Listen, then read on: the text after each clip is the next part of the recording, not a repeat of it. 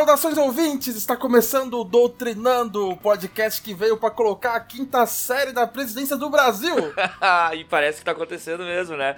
E não só colocar a, presiden... a quinta série na presidência, mas fingir de morto quando a coisa aperta também, né? Tem essas, tem essas.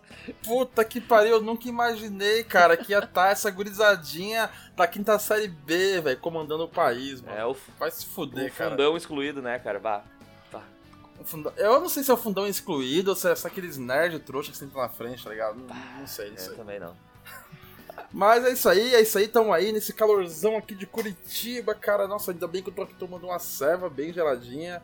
Como é que tá aí, Jean? Como é que tá aí? Tá quente pra caramba, velho. Eu também tô tomando uma ceva geladinha. Quando a gente começar a ter um patrocínio, a gente pode até divulgar o tipo de ceva que a gente toma, né? Mas agora, por enquanto. É verdade, é verdade. e acho que, vai, acho que vai demorar aí uns, uma bagatela aí de uns 5 anos aí. Mas...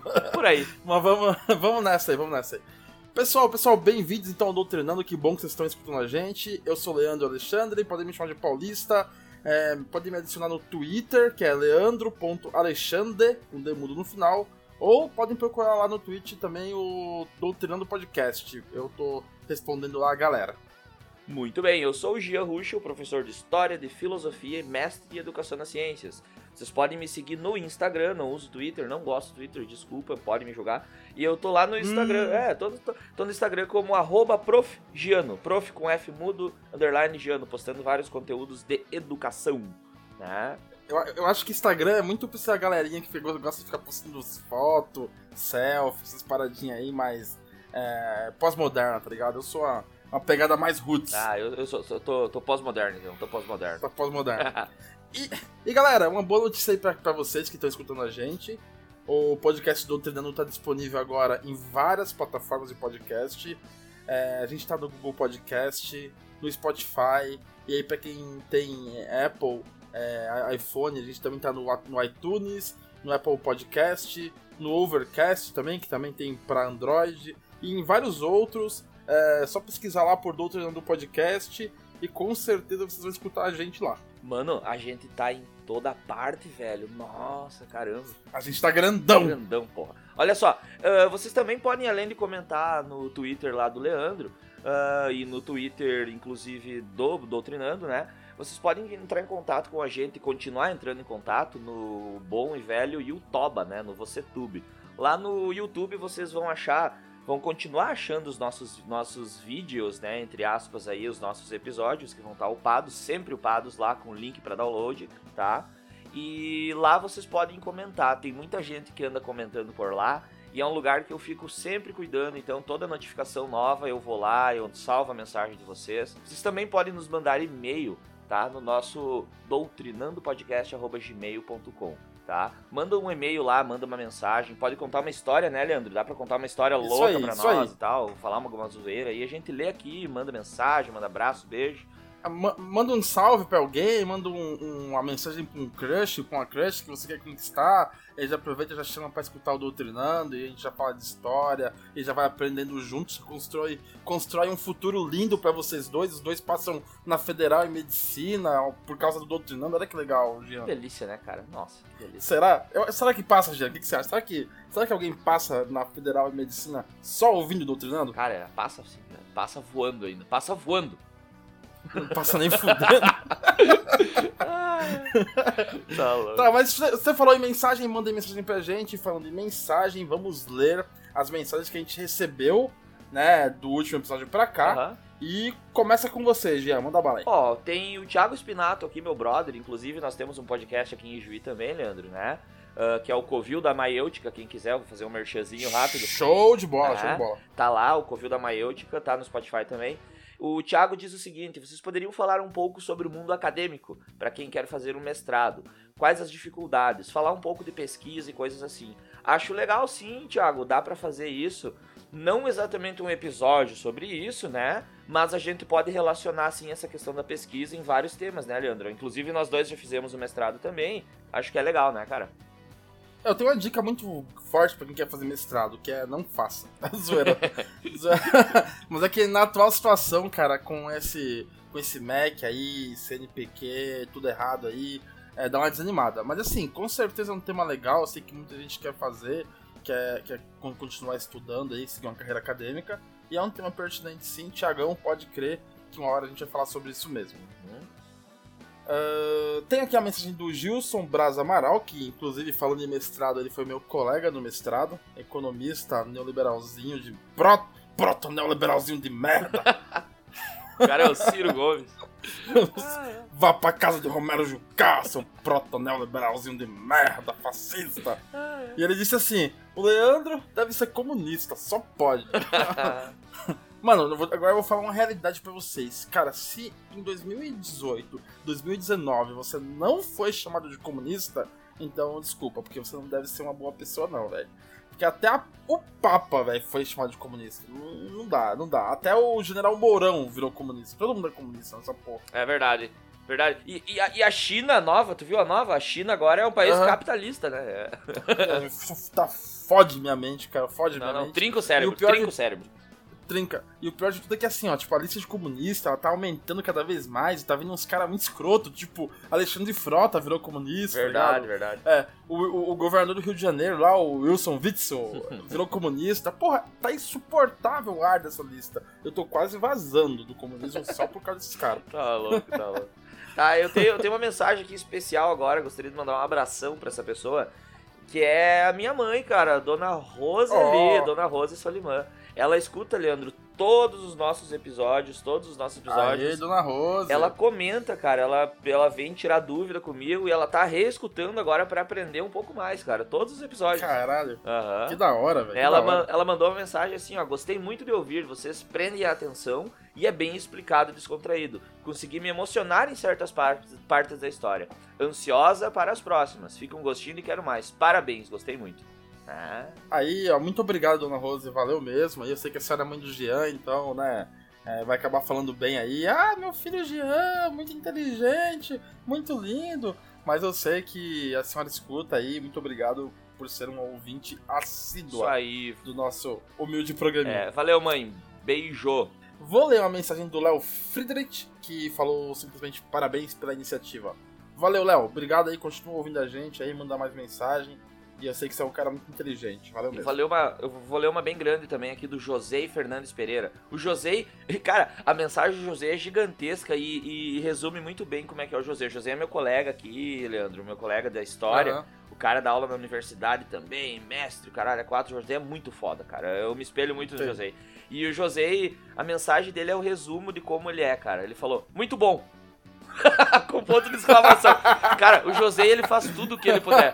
Ele não tem. Eu juro que você ia ler um textão, velho. Eu jurei que você ia ler um textão agora. Não, não, não. O José, ele faz tudo o que ele pode, cara. Ele não tem um segundo de tempo livre. Então, tipo, ele deve ter ouvido assim, bah, vou comentar alguma coisa. Muito bom! Muito bom, só isso, acabou. Exclamação no final. É. isso. Tem mais uma aí? Tem mais uma? Eu vou ler essa mensagem. Ah, vou ler uma mensagem do meu colega.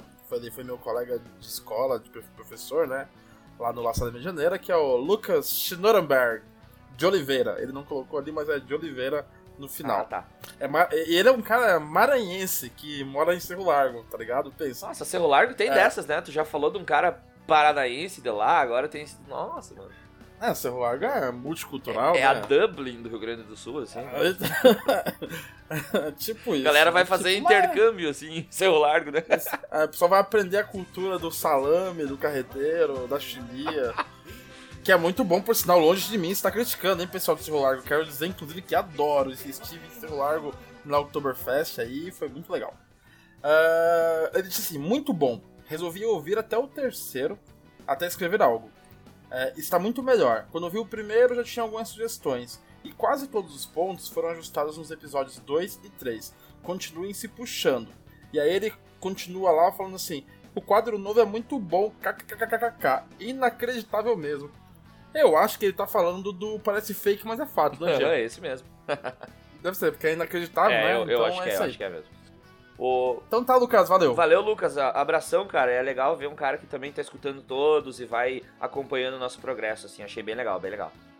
O Lucas é um cara muito metódico, Jean. Quando vê, ele vai fazer uma planilha lá pra saber quantas vezes a gente falou é, uma, uma palavra ou outra. Tipo, eu nunca conheci um cara tão metódico quanto o Lucas. Tem um... Mas o cara. Fala, na, fala, na, fala. Na, na, filosofia a gente tem um adjetivo para isso. Ele é um cara cartesiano, tá ligado? O cara mais metódico, assim, cartesiano. O cara vai fazer uma planilha, vai fazer um plano cartesiano, vai colocar em pontos matemáticos a frequência da quantidade das nossas palavras repetidas.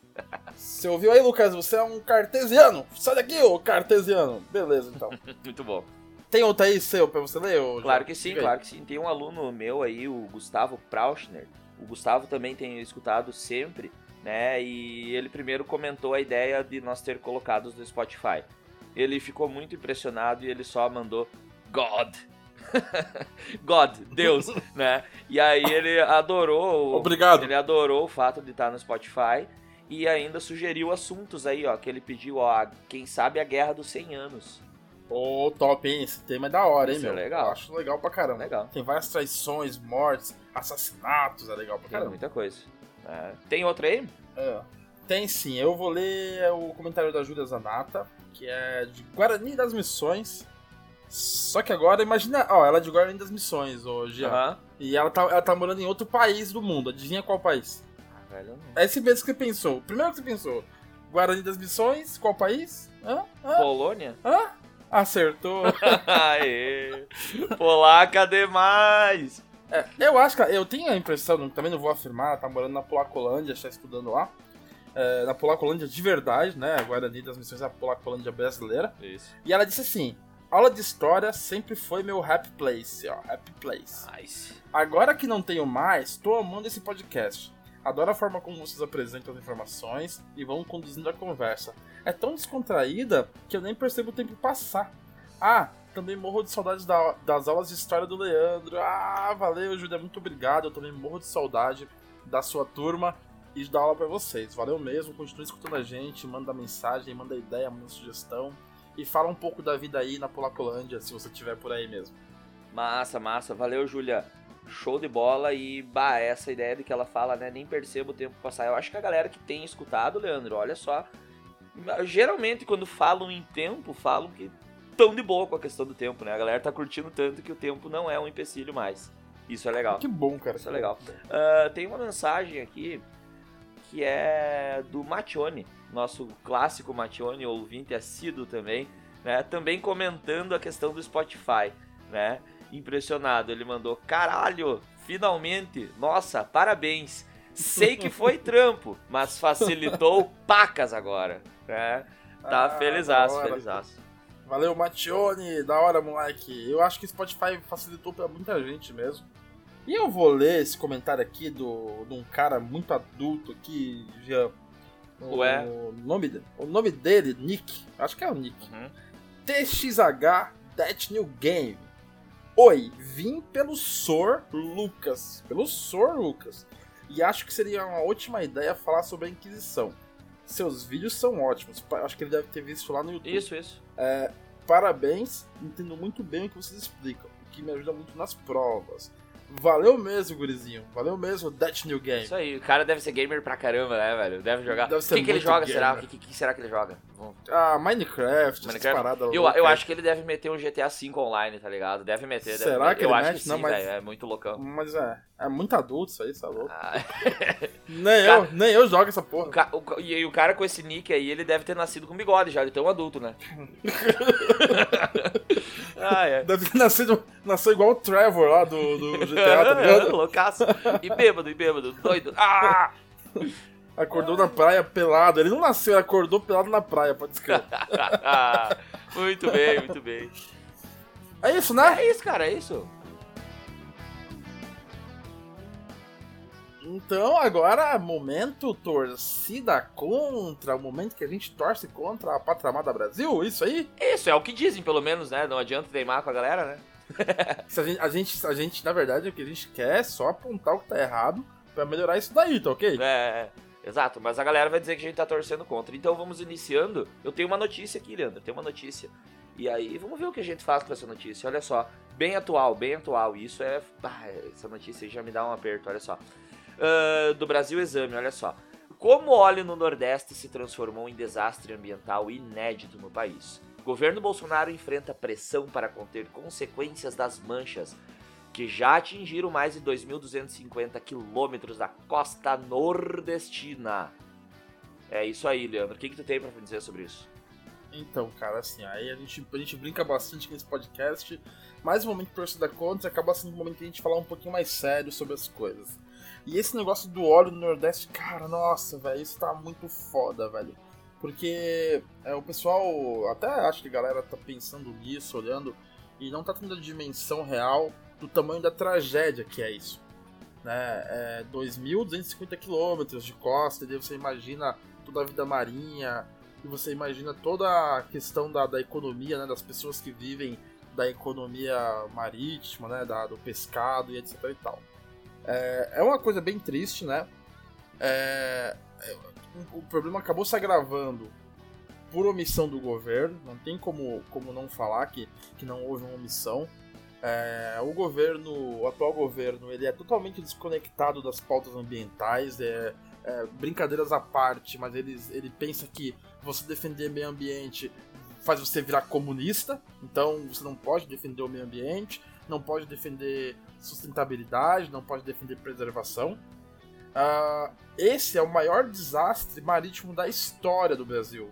E os especialistas dizem que vão dem vai demorar décadas até que os efeitos nocivos é, se diminuam um pouco mais. Além disso, né, o, o governo federal ele tinha extinguido uma, uma comissão que existia, que era uma, uma comissão própria para lidar com esse tipo de desastre ambiental, e isso faz parte dessas políticas de desmonte é, do, do, meio ambiente, do desmonte da, do Ministério do Meio Ambiente, o desmonte das políticas ambientais, né, que são identificadas como políticas esquerdistas.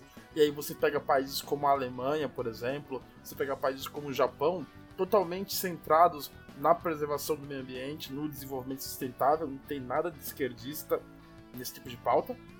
É, o governo federal demorou 41 dias para ativar o plano de contingência. E depois, quando o governo veio a público, Gia, os caras vieram para acusar o Greenpeace, falando que o Greenpeace, né, aquela ONG lá do meio ambiente, uhum. era suspeita de ter derramado óleo. Porra, velho, olha o nível da loucura desses malucos. Eu digo que é a quinta série, mas é a quinta série do. Olha, é a quinta série do hospício, tá ligado? Não é a quinta série da escola. Esse pessoal é muito louco. Eu só quero ler aqui, eu tenho duas citações aqui, vou ler só uma aqui para não ficar muito, long, muito longa. É, que é do professor da Universidade Federal da Paraíba. Ele diz o seguinte: A primeira atuação seria disparar ferramentas imediatas de mitigação, como retirada de óleo por sucção da superfície, uso de barragens de contenção ou de dispersante de óleo, e nada disso foi feito sabe? Então, o que que tá acontecendo? Qual que é a único, o único tipo de contenção que tá havendo? É o trabalho voluntário dos nordestinos, que muitas vezes são criticados, né? São muitas vezes chamados de até de vagabundos. É essa galera que tá indo lá colocar a mão na massa lá, se sujar de óleo, para poder limpar as praias por conta própria, sem o mínimo apoio do governo. Pra você ter ideia, o nosso ilustríssimo presidente Jair Messias Bolsonaro nem sequer foi no Nordeste para ver a situação, é, é, como é que tava lá a situação do óleo. Então, assim, minha torcida contra é a torcida contra o oceano, torcida contra o meio ambiente, né? Porque realmente, cara, depois das queimadas na Amazônia, aí é essa merda no mar. O que que falta? Agora, os caras. O que que falta? Não sei o que que falta. É, mas olha só, é cara, é olha só, Leandro. Acho legal isso, mas tem que decidir, cara. Ou tu quer o meio, ambi meio ambiente bonitinho ali, as flores e tudo mais, ou tu quer desenvolvimento econômico. Os dois não dá, tem que escolher, velho. Ah, não dá, não né? Dá, não dá. Não, é possível, é possível. Não dá. Os países que. Países desenvolvidos queimaram tudo, estragaram as águas, né? O caralho, velho. Não... Tu, tá, tu tá querendo que o Brasil dê errado no final das contas, sabe pra quê? Pra tu poder implantar o comunismo. Tu e tua galerinha lá, né? Pessoalzinho dos direitos humanos, essa galera do Greenpeace aí, vão instalar o comunismo. É isso, é isso vamos instalar o comunismo nas águas poluídas do mar. Não que adianta do comunismo se não tiver mar para os comunistas tirar férias e surfar lá com seus dread vendendo suas artes. Não adianta, é, caralho. E, ó, e se não for o Greenpeace o culpado disso tudo, sabe quem é? Quem, quem, quem? Sabe? Quem jogou? Quem derramou óleo na porra do mar? Sabe quem é? É um movimento, cara. É um movimento aí do lulismo, do lulismo bolivariano que tá sabotando o Brasil para acabar com a liberdade, né? Para implantar a ditadura comunista que existe ah, aí. Tomar no meio do seu cu! Muito bom. Ah, velho, se fuder. Velho! Não, eu fico revoltado, puto. Pode falar, fala. Cara, eu, vi, eu, eu recebi um comunicado aqui do setor do Doutrinando aqui que tá na hora. Alerta de doutrinação? É esse mesmo, alerta de doutrinação. Tá na hora de doutrinar. Aê! Caramba. Chegou o momento que todo mundo tava esperando, o momento de falar sério. Mentira, o momento de doutrinar, de tirar a criança do seio da família e colocar diretamente na teta da maldade. Vamos lá.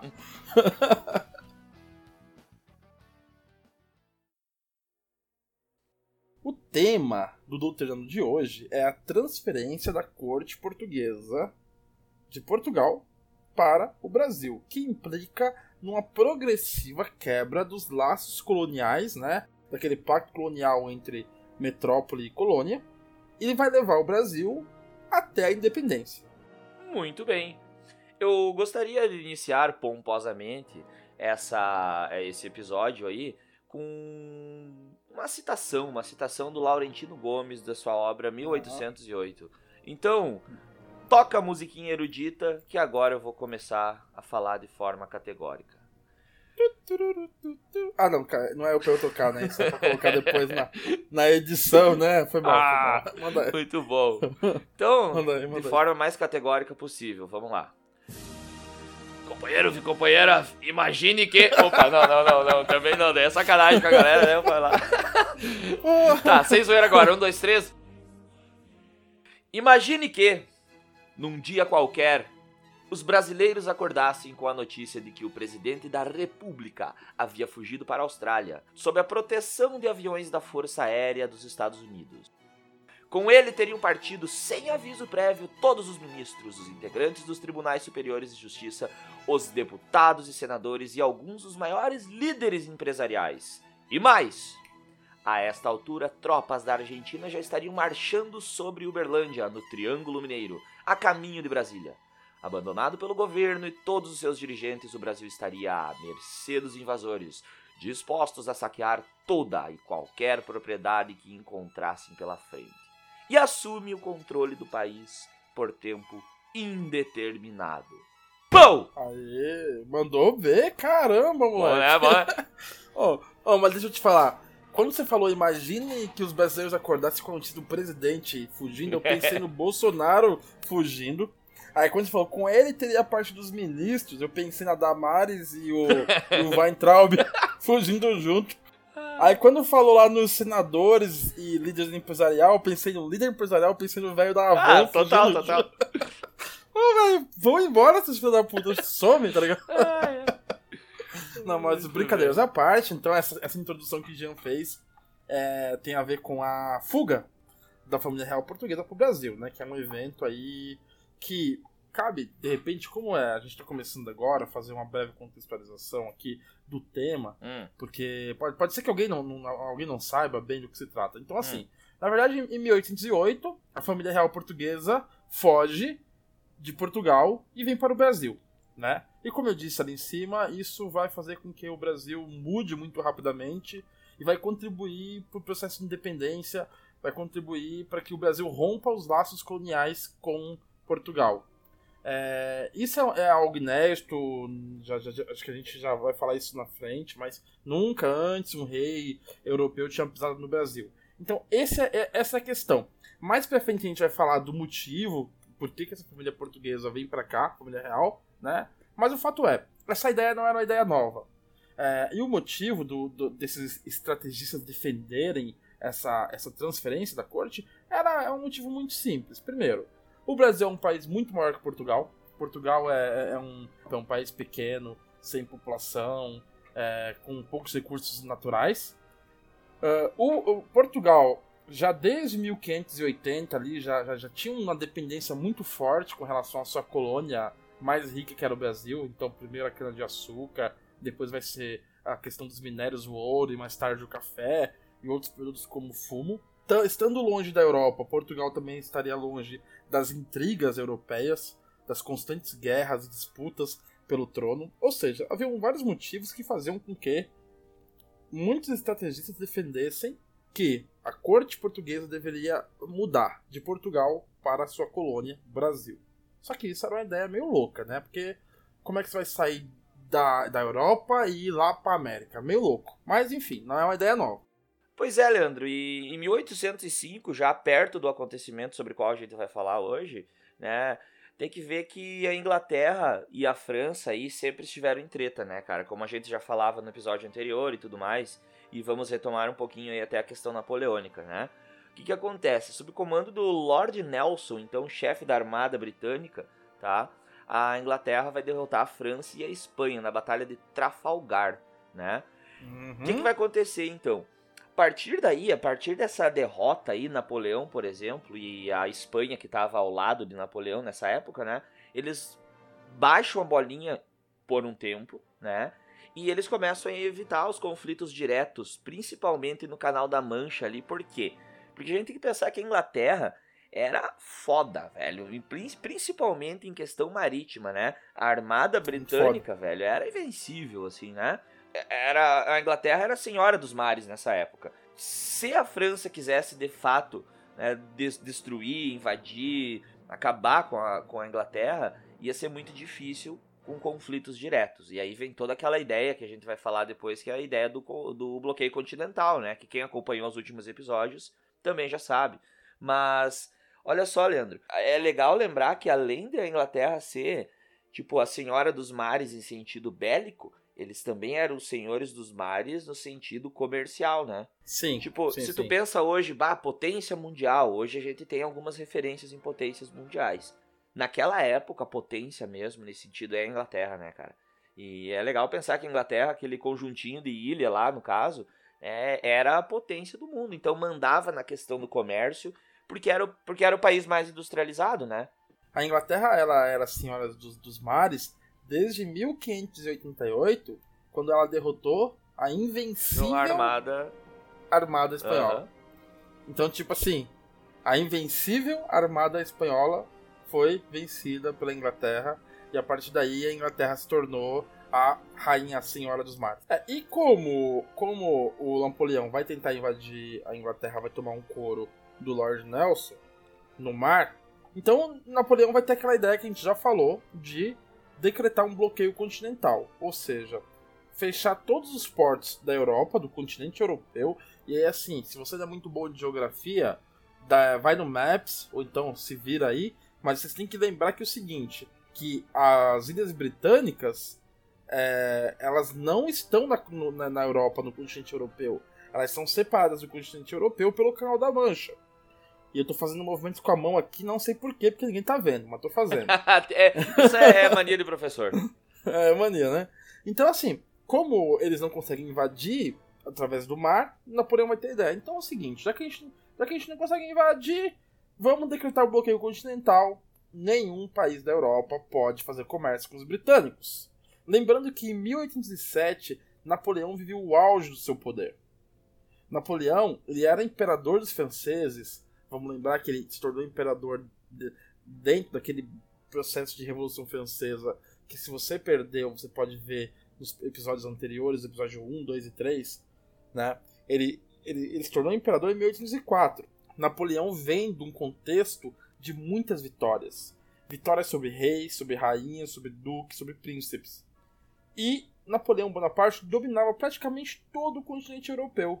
Então ele tinha poder para decretar esse bloqueio continental. É, ele tinha carta na manga, né? Tinha, tinha bala na agulha, o cara tava. Ele tinha, ele podia. Ele podia falar o seguinte, ó, ninguém aqui desse continente vai comprar um prego dos ingleses. Ponto. É, e se o Napoleão falou, tá falado, né? Te, Tá falado. teje dito, dizia ele.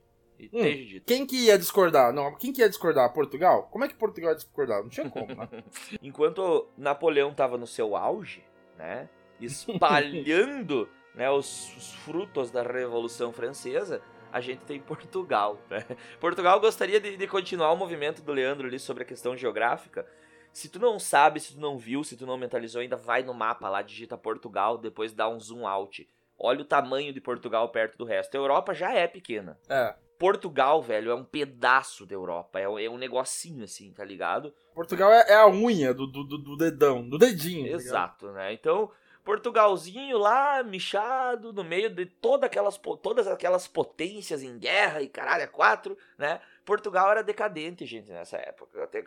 Portugal era decadente pra caramba. Tu pega a questão de guerra deles, enquanto a Inglaterra tinha aproximadamente 880 navios de guerra, Portugal tinha, sabe quanto? Chuta aí, Leandro, chuta, sabe? Pá, cara, não sei, velho. Chutaria sei, o tipo, quanto, mais ou menos? Uns 50 por aí. 30. Mais ou menos.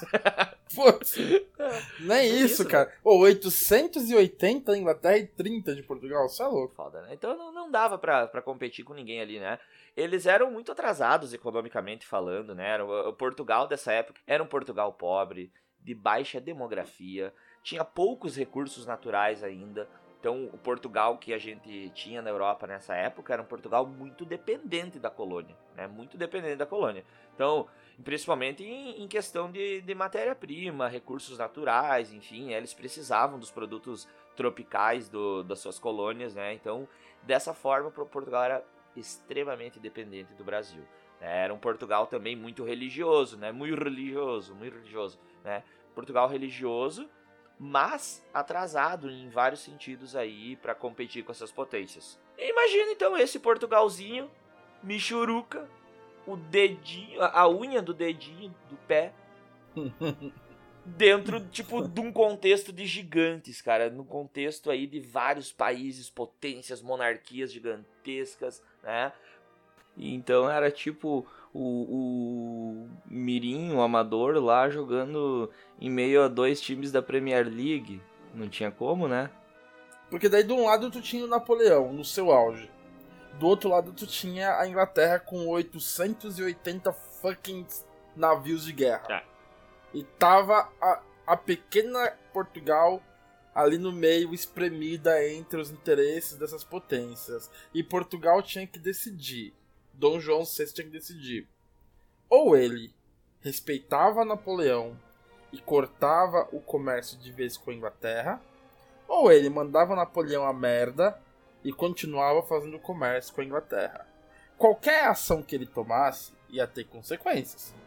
Porque a Inglaterra não tá no continente, mas Portugal tá. Se Portugal desafia Napoleão, Napoleão invade Portugal e creu. Se Portugal desafia a Inglaterra, a Inglaterra vai fazer igual tinha feito com os dinamarqueses em 1807. O que, que a Inglaterra fez?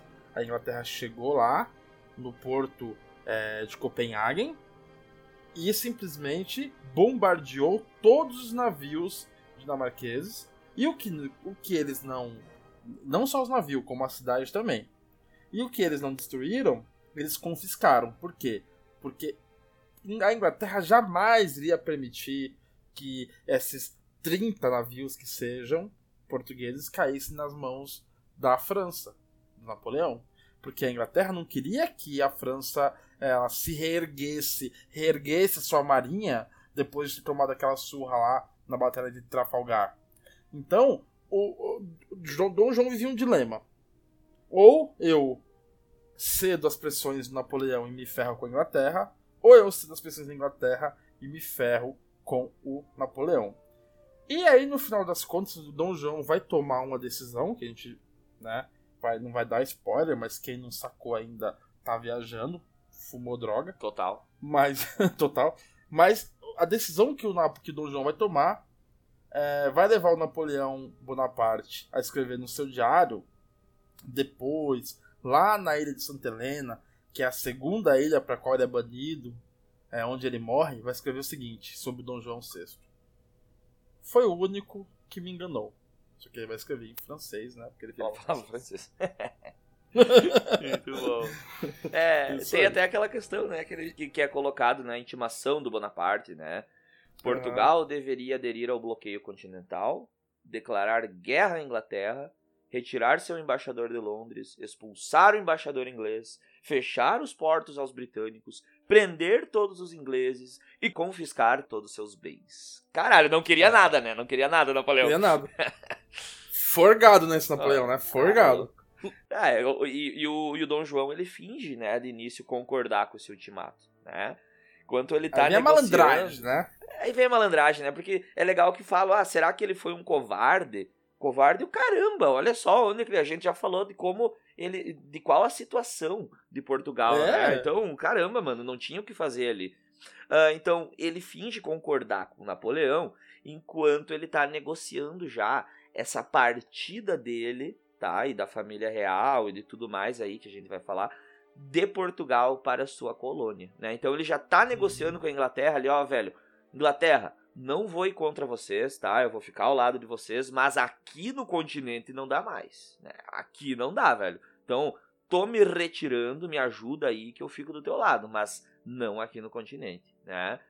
Ele poderia. Pode escrever, pode escrever. É, ele poderia ter resistido, Leandro. Até poderia. Até porque as tropas napoleônicas vão chegar lá né, em Portugal meio esfarrapadas. É, mas né, por quanto tempo ele conseguiria resistir? É. E, e, também tem aquela coisa, na, como a gente viu, Napoleão estava no seu auge. Então, como o cara ia pensar naquele momento em desafiar o Napoleão Bonaparte? É, então imagine o seguinte: galera, vocês sabem, né, que, que, os franceses não gostam de banho, né, não gostam de água. E aí, na água, quem manda é a Inglaterra, né, e então Dom João...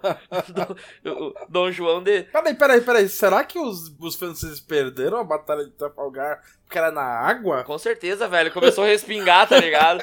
Napoleão gritava, não, vai ali, pega água, pega água ali no caminho, não, não. E aí foi uma confusão, velho, foi, foi. Os caras tomavam tiro, tomavam bomba, quando pegavam uma aguinha, os caras, não, não, para, velho, tá pegando água, você é louco. Tá louco, daí, não, daí retirada, daí os caras pegavam eles pela retaguarda, foi horrível, foi horrível. Pô, velho, será que isso é xenofobia contra os franceses, velho, que a gente tá fazendo? Cara, eu acho que é só, eu só, eu apenas eu sou retardado, eu acho que eu sou retardado, só, é. só isso. Então vamos alegar, vamos alegar demência. Vamos alegar então, demência. É. Não, é legal então pensar que nesse sentido, né, o Napoleão não vai atrás de Dom João, seja para lá onde ele for. Por quê? Não vai porque, porque pega, pega porque pega água, né? E agora, entre parênteses aí, explicar o porquê do pega água. Porque quem estava ajudando Portugal era a Armada Britânica. E a gente já falou que a Armada Britânica não dá para brincar. Também tem uma questão aqui, Jean, que eu quero só levantar, que é o seguinte. Levanta aí, levanta. Levanta. Eu vou, não, eu vou ficar Levanta, levanta alta a questão. questão. Levanta, levanta. Tá. É... que é uma questão que também deve estar entrada nos cálculos do Dom João VI, que é o seguinte. E lembrando que Dom João VI não era o rei de Portugal, ele era o príncipe regente e a rainha era sua mãe, que estava interditada, Dona Maria. A louca! A louca, exatamente. Crazy, louca. crazy, louca, louquita, doida, pirada de pedra, doida varria. É. Mas assim, ó, se tu vai ver a história dessa mulher, cara, tu vai ver que ela tinha razão para ficar louca mesmo. Tipo, é, deu muita merda na vida da, da mãe do, do Dom João VI. Sim, sim. Mas não, não entremos aqui nesse, nesses detalhes. Tinha uma questão que eu, certamente entrou nos cálculos, que era o seguinte. Bom, quem dominava o mar era a Inglaterra. A ponte que liga a metrópole portuguesa à sua colônia mais rica, Brasil, é o mar.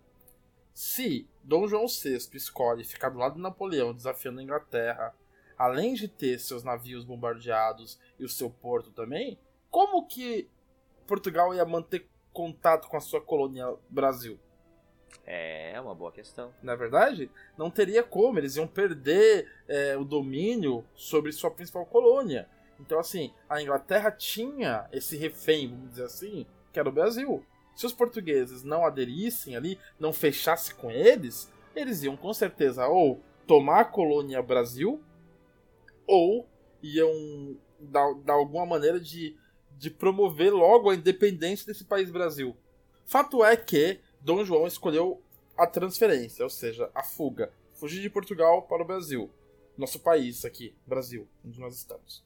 No dia 29 de novembro de 1807, ocorre a partida do, do, dos portugueses é, a, pelo rio Tejo. O rio Tejo é um rio gigantesco que corta Portugal inteiro, vai até a Espanha e ele desem, desemboca lá no, no Oceano Atlântico.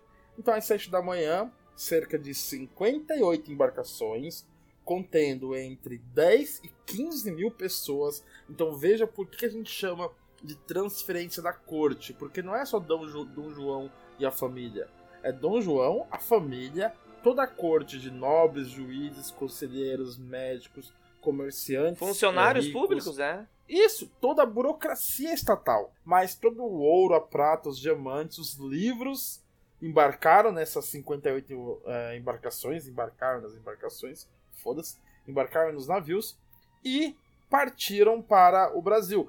Muitas pessoas não conseguiram embarcar, mesmo alguns nobres ficaram para lá. Né? E quando esse boato se espalhou, esse boato de que a família real e a corte estavam fugindo, deu um caos lá em Lisboa. Porque você imagina, você está num país ameaçado por uma potência estrangeira. Seu rei, ao invés de ficar para defender, foge e deixa você para trás. Então o povo ficou meio puto da vida, não adiantou. Eles foram embora. Real, real. Então, galera, uh, o pessoal adentrou as embarcações aí, as naus, né? Tava geral na nau. E, e essa viagem durou quase dois meses, cara. 54 dias exatamente, né? É, imagina, cara, você é louco, velho. Imagina só quase dois meses dentro desses navios puta desconfortável. É, então, uh, só na nau que levava o Dom João uh, foram 1.054 pessoas. Caramba, né? Os navios, então, vocês imaginem eles como cápsulas, cápsulas de madeira, né? Fechadinhas e tudo mais, né? Pareciam algumas saunas flutuantes. Tu imagina o calor, né, cara? Aquela, aquele mormaço, né? Ah, é, devia ser muito complicado, né, velho, cara? Eu imagino o fedor, velho. Deve ser muito fedido, tá ligado? É, é, é, inviável, né, cara? Porque, olha só, não havia água corrente, obviamente, né? Eles não tinham uma água potável corrente as necessidades deles, né? O, xixi cocô ali, eles tinham que fazer então em cloacas, que eram buracos que tinham no navio. Alguns pipipopó. É, os buraquetas então no navio ali, eles tinham que, né, jogar as paradas. Eles cagavam, eles cagavam direto nas tartarugas marinhas, não tinha canudo naquela época pra dar de, de ração pra tartaruga, mas tinha os cocôzinhos verdade, deles. Verdade, verdade. Né? E, e, e, era, uma, era uma raçãozinha, né? A base do que? A base do que eles comiam, Leandro, na, nessa viagem. Porque o que eles iam comer? Eles iam comer uns biscoitos mofados deles lá, coisas com azeite, geralmente azeite tava nessa alimentação aí para dar o, o para dar o caldo, para dar o moio, né? Que não estraga, não estraga. Né? Lentilha também, né, que, que dura um tempinho ali. Carne salgada, então, aquela carne bem salgada, que não é exatamente o charque gaúcho, tá? Tem diferenças, mas uhum. é a, a carne salgada, ela preserva também mais. Essa carne aí, às vezes, de porco ou bacalhau. E a água, né? A água não dava para contar muito. A bebida regular deles, então, era ceva. Aê! Aê! Caralho! Tinha... Porra, pelo, pelo... Mas não era gelada. Duvido que era gelada. Não porra. era, mas eles também não conheciam ceva gelada, então tá bom. Ah, então tá bom. Podia ser um xixi. Que é, é, mas eles ficavam felizes com isso, então imagina. A parte boa é que deviam estar sempre, tipo, 90% do tempo todo mundo bêbado, né? Imagina a loucura. Bem louco, Nossa, caralho. Rolê fedido, tudo porco, tá ligado? Galera bebendo, devia dar um ruim, o, o navio chacoalhando ali. Dá... Vomitando pra caramba. Nossa, mano, caramba, né? Imagina, cara, imagina. Porque a questão era essa mesmo. Você imagina só o pessoal todo mundo fechado dentro do navio, né? É um navio abafado, fedido, bebendo. Resultado era náuseas coletivas, todo mundo vomitando, né? Todo mundo louco lá. Imagina o exorcista, tá ligado? Vômito da cena do exorcista, aquele jato. Nossa! É tipo, tipo a aretusa. Eu acho que você não manja quem que é a aretusa, não, não, mas não. depois você coloca, coloca no Google, é um meme muito antigo, um dos primeiros memes da internet. Tá bom. Coloca lá a, a aretusa, que é uma menina vomitando pra caramba. acho que é no Play Center, não lembro. Tá louco. Uh, e, as, e as questões mais graves, né? Porque um ambiente desses, insalubre, abafado, com comida estragada e pouca é, higiene, é um ambiente é, ideal para proliferação de doenças e pragas, como por exemplo infestação de piolhos e outros parasitas. E além de que esses navios eles tiveram a sorte de enfrentar é, tempestades violentíssimas é, no Atlântico na sua vinda. Bom, mas vieram, né, Gê? Vieram. É, tiveram a sorte de não pegar as piores, né? E não, não, não, não ficar à deriva, não destruir essa, esses navios, né? Então pegaram tempestades, mas ainda conseguiram. Lembrar que, apesar das embarcações e das técnicas de navegação serem já aprimoradas para a época lá, né? Não era 100% de garantia uma viagem marítima dessas, não, né, cara? Era. Não, não, não mesmo, não mesmo. É algo bem, assim, bem arriscado. Tinha que ser muito valente para embarcar numa viagem dessas. É. Se hoje em dia a gente tem medinho de pegar um avião, cara, isso não é nada comparado com aquelas embarcações do século XIX ali. A direção desse navio, eles rumaram em direção a Salvador, aqui no Brasil. E como que era Salvador nessa época? Né? Salvador é uma cidade que tinha crescido bastante, mas era um crescimento sem planejamento. Para vocês terem uma ideia, Salvador em 1807, ou seja, data, data da partida, tinha 46 mil habitantes. É, Salvador ela era um, é, é um local estratégico para a defesa do Brasil, devido ao seu recorte geográfico ali, às suas baías, etc. E tal. A divisão da cidade era mais ou menos assim. A cidade alta, que até hoje existe, era o lar das famílias mais abastadas, é o local das igrejas e dos conventos. A cidade baixa, que também hoje ainda existe, era o local do comércio, o cais, o mercado de escravos e o arsenal da cidade. Então, quem vai a Salvador hoje em dia consegue ver essa distinção muito bem da cidade alta para a cidade baixa. A ligação entre esses dois é, lugares da cidade eram feitas por ruas estreitas, né? E nessas ruas eram cheias de escravizados carregando não só coisas, mas com pessoas ladeira acima. Havia em Salvador um grande molinete que era utilizado para içar. Pensa um molinete como se fosse um elevador mais rústico, é utilizado para içar mercadorias e pessoas da parte baixa para a parte de cima.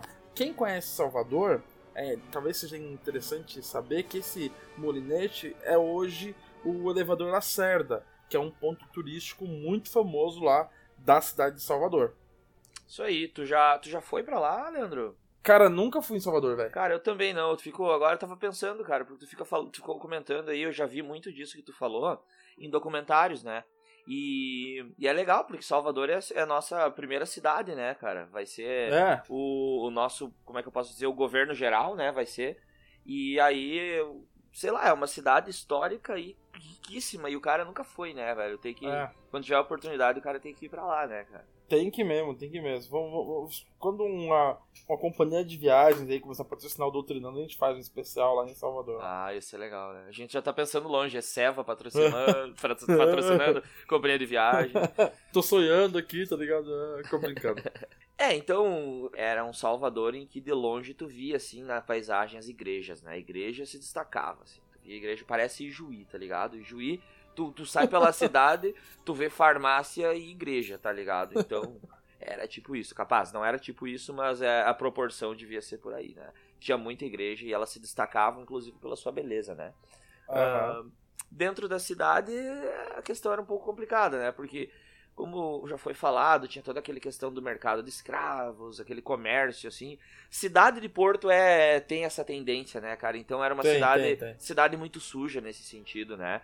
Fedia a cidade, todas as grandes cidades aí nesse momento vão feder, é normal, né? É. Uh, Ainda mais uma colônia, né, cara? Uma, uma colônia, colônia tava todo mundo cagando pra colônia, né? É. Então, ah, dane-se. Tinha animal pela rua, aquela parada, assim, uma insalubridade gigantesca, né? Imagina aquela, aquela, aqueles ambientes da Idade Média, assim, aqueles filmes. É tipo isso, cara. É tudo sujo, animal andando por ali, doença e o caralho é quatro. É mais ou menos assim.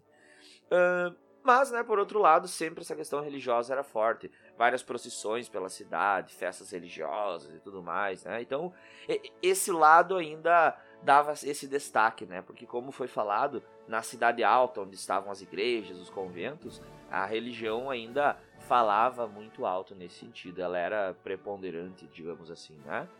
E também uma questão que era um pro problema urbano, no caso, assim, de certa forma, né? que a prostituição era gigantesca nesse momento, né?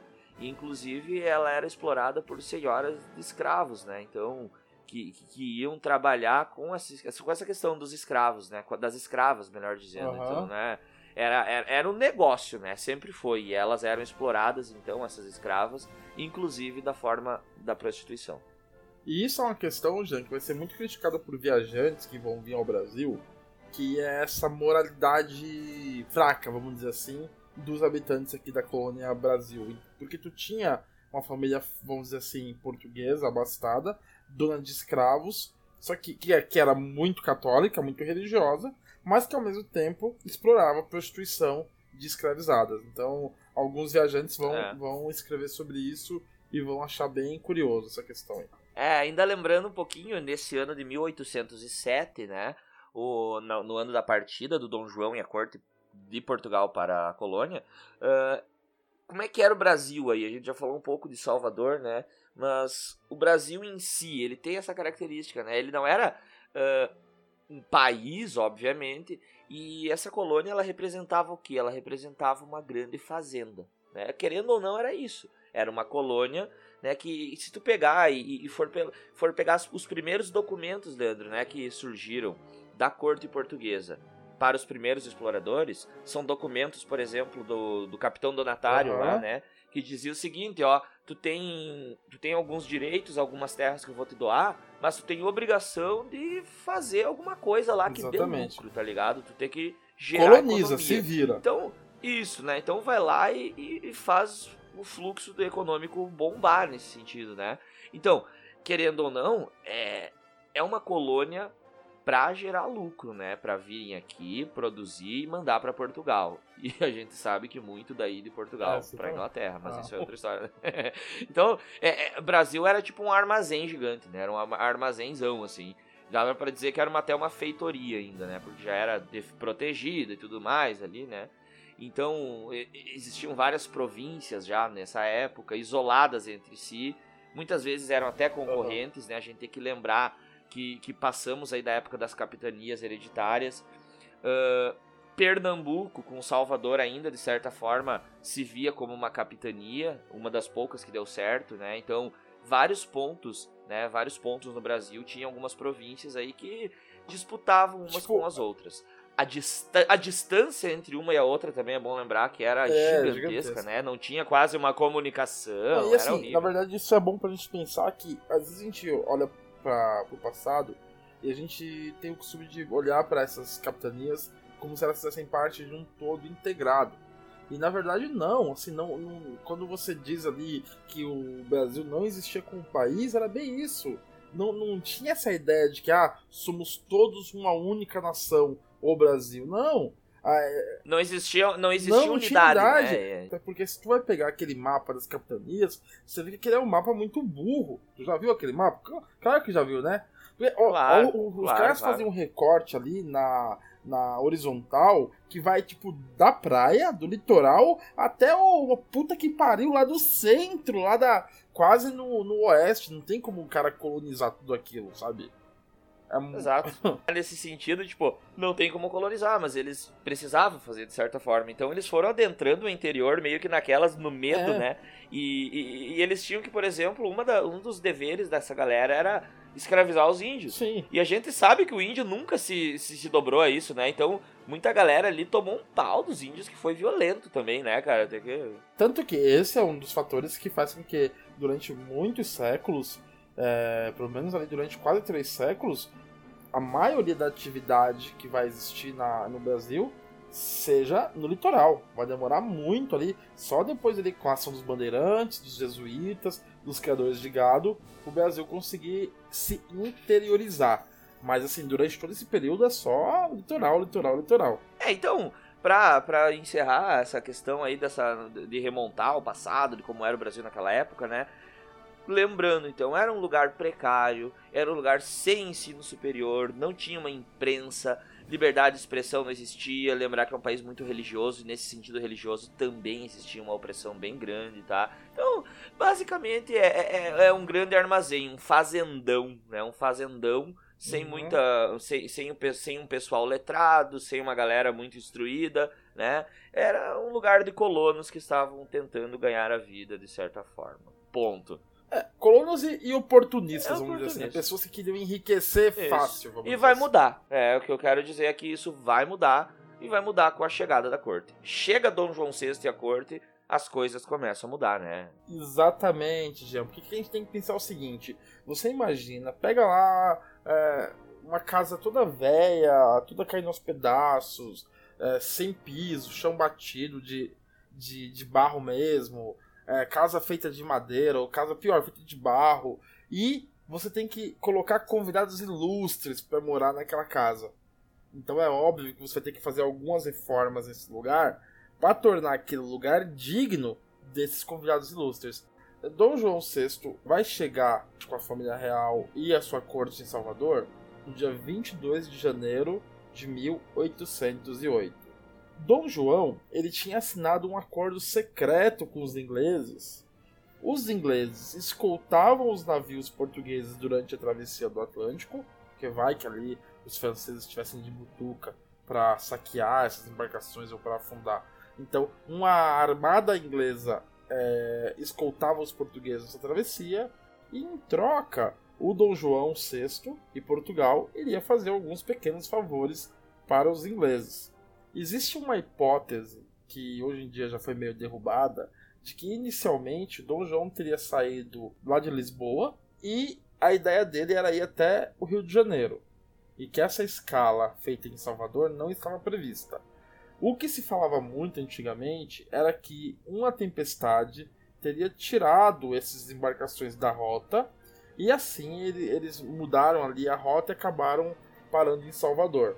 Essa hipótese de, de da ida a Salvador ter sido algo sem planejamento, ela agora já está meio que derrubada, descartada. Até porque, né, Leandro, só para retomar, os portugueses eles podiam não ser uma potência em guerra marítima, né? Mas uhum. os caras manjavam no mar, velho, desde 1500 aí, claro, como, claro. como pioneiros, né? Então, é, nessa época ia ser muito difícil eles mudar tanto assim a rota, né? É, com certeza. Tipo, tem, tem muito isso. Tem, às vezes a história, na história o pessoal acaba querendo relegar algumas coisas ao acaso. Mas nesse caso específico, não. O Dom João VI sabia que ele estava chegando no Brasil numa situação bem fragilizada. Ele estava muito frágil, afinal de contas ele estava meio que fugindo e era uma fuga que, embora tenha sido planejada, foi uma fuga meio apressada. Tanto que eles esqueceram um monte de coisa lá no, no porto lá de, de Lisboa. Né, que depois queria embarcar. Uh, então ele sabia que chegando no Brasil nessa situação frágil, ele ia precisar do apoio de todas as pessoas.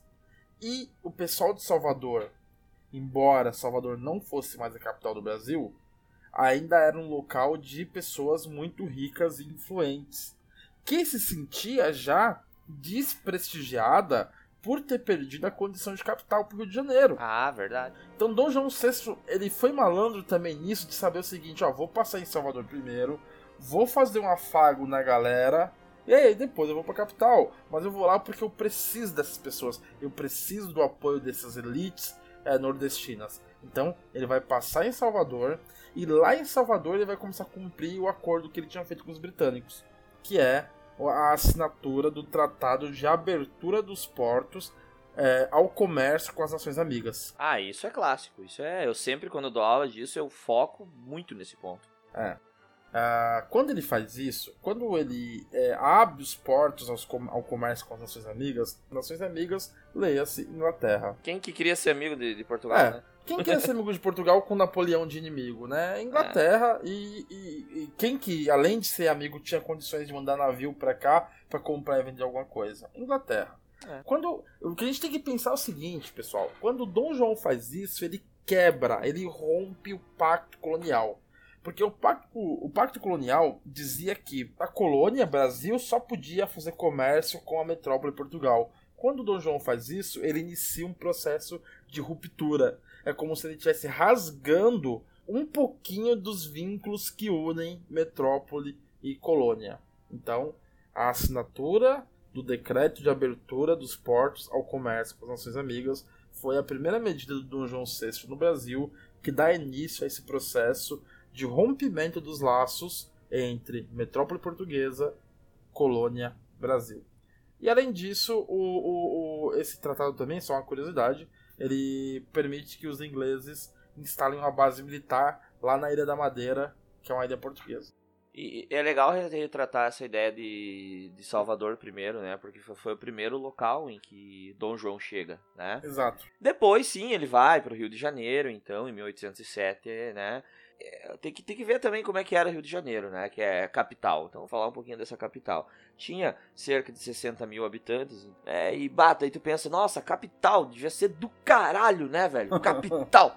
Pai! Eu chegar lá, vou no McDonald's, né? Nossa. velho, era um vilarejo fedido, tá ligado? Não tinha saneamento básico, o que tinha era muito precário, né? Era um entreposto de, de escravidão, no caso, um entreposto negreiro, um dos maiores da América, ou o maior, né? E por quê? Porque a escravidão era o maior negócio existente no Rio de Janeiro naquela é, época. É isso aí. Então, é, lá é que bombava o negócio. O, o negócio, de fato, esse é essa palavra, um negócio. Então, Rio de Janeiro se apoiava nessa questão do, da escravidão, né? Os, escravida os escravizados, então, eles eram responsáveis, Leandro, por tudo lá. Tipo, tu pensa todo, todo tipo de trabalho necessário. Precisa construir um negócio. Os escravos. Comércio, quem que puxava, levava, realizava o trabalho pesado? Os escravos. Limpeza de, de lugares quando acontecia? Os escravos. Serviços domésticos nas casas dos mais ricos? Escravos, né? Toda uhum. obra necessária da cidade, infraestrutura, tudo os escravos. Todo o negócio era feito por eles, né? Então é, é, é lembrar então dessa questão de que Rio de Janeiro é uma cidade então baseada, né, apoiada nesse pilar que é a escravidão. E, e eu diria, Jean, o Brasil, cara, assim, às vezes a gente fala assim que Ah, sim, sim, sim. O, o, o, Brasil ele foi construído pelos escravizados, né? É, que são, foram pessoas que foram traficadas, roubadas do, dos seus lares no continente africano, trazidos aqui para o Brasil. Foi o trabalho desses seres humanos escravizados que relegou ao Brasil um mínimo de infraestrutura através da construção de estradas, portos, cais, as moradias das mais simples até os palácios, as roças, as plantações, o cuidado com o gado, enfim, toda a atividade produtiva, tudo o que foi construído no Brasil colônia tem mão de pessoas escravizadas, de africanos é, traficados para o Brasil. E, e, é, e só, só, só pra comentar, Leandro, é legal que tu enfatize isso, porque é isso que refina um pouco mais a nossa opinião ao debater temas que são de agora, tu entende?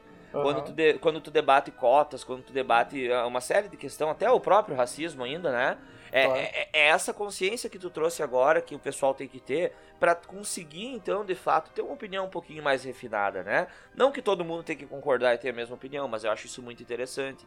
E daí eu fico puto, mas eu fico puto que tem um retardado que vai me dizer assim em rede nacional que não, porque os portugueses nunca pisaram na África. ah, vai se fuder, tá ligado? Vai. Ah, não, não, me desculpa, desculpa. É o cara, é o, o cara que não fez um ensino fundamental, né? Fica difícil, né? Cara. Pior que fez, pior que fez, tá ligado? É, esse, é, ah, é mau caratismo. É mau caratismo, tá ligado? É mau caratismo. É, Pode assim, continuar, desculpa. Não, eu tinha que desabafar, eu tinha que desabafar. Não, foi, foi bom, bom desabafo. Tem que, tem que desabafar mesmo. Isso explica, por exemplo, nossas relações sociais, a, a, isso explica a violência é, presente no Brasil, explica o racismo, explica o patrimonialismo, explica claro, claro. Né, uma série de questões que não foram ainda apaziguadas. Não foram resolvidas, não foram, não foram suficientemente debatidas ainda, de fato, né? É como se o Brasil não tivesse voltado ao passado e, e feito as pazes com esse passado. É. Muitas pessoas ainda negam, ainda não querem entender. Mas enfim, como tu disse, os escravizados faziam de tudo no, no Rio de Janeiro. Tem um tipo de atividade que ficou até icônica, que é a atividade dos chamados escravizados tigres, os escravos tigres, que eram aqueles responsáveis por, como não havia nenhum tipo de saneamento básico, as pessoas faziam é, as necessidades fisiológicas nos pinicos, cagavam no pinico, mijavam no pinico, e iam jogando tudo dentro de tonéis. Os escravos é, pegavam esses tonéis e desciam o, o, o, da cidade alta para a cidade baixa com esses tonéis nas costas para jogar onde? No mar. O mar naquela época não era um lugar de banho, não era um lugar assim de, de, de entretenimento. Era simplesmente um esgotão. Esses dejetos que caíam nas costas dos escravos, com o tempo, iam formando listas, listas brancas nessas pessoas. E por isso eles passaram a ser chamados de escravos tigres. Olha que loucura, os caras carregavam a bosta dos outros morro abaixo para jogar no mar. E ainda ganham um apelido, né? Vai, vai. Ganha apelido. Tomar nos olhos. Uh, ainda lá no Rio de Janeiro tinha o mercado do Valongo, né? Que é lá no Cais do Valongo, que inclusive foi tombado pela Unesco como Patrimônio da Humanidade, onde esses escravizados ficavam em quarentena quando eles chegavam para se recuperar da viagem, né? Afinal de contas, a viagem é, bom, se a viagem num navio real, como da família real, é uma viagem terrível, imagina você amontoado num porão do navio negreiro. Muitos morriam na travessia, mas os que chegavam e conseguiam se recuperar se valorizavam muito. Então, nesse mercado do Valongo, no Rio de Janeiro, eles ficavam para recuperar e engordar. Em suma, em resumo, eles eram tratados como se fossem animais, vendidos como se fossem animais. É, os compradores olhavam os dentes para ver se estavam tudo em ordem, apertavam os músculos, né? É, avaliavam ali a mercadoria como se fosse realmente um cavalo, um bicho que tu compra. É, mas aí é nessa Rio de Janeiro que Dom João chega. Em 8 de março de 1808, ele chega no Rio de Janeiro, né? Então ele, teria, ele tinha chegado em Salvador, Rio de Janeiro.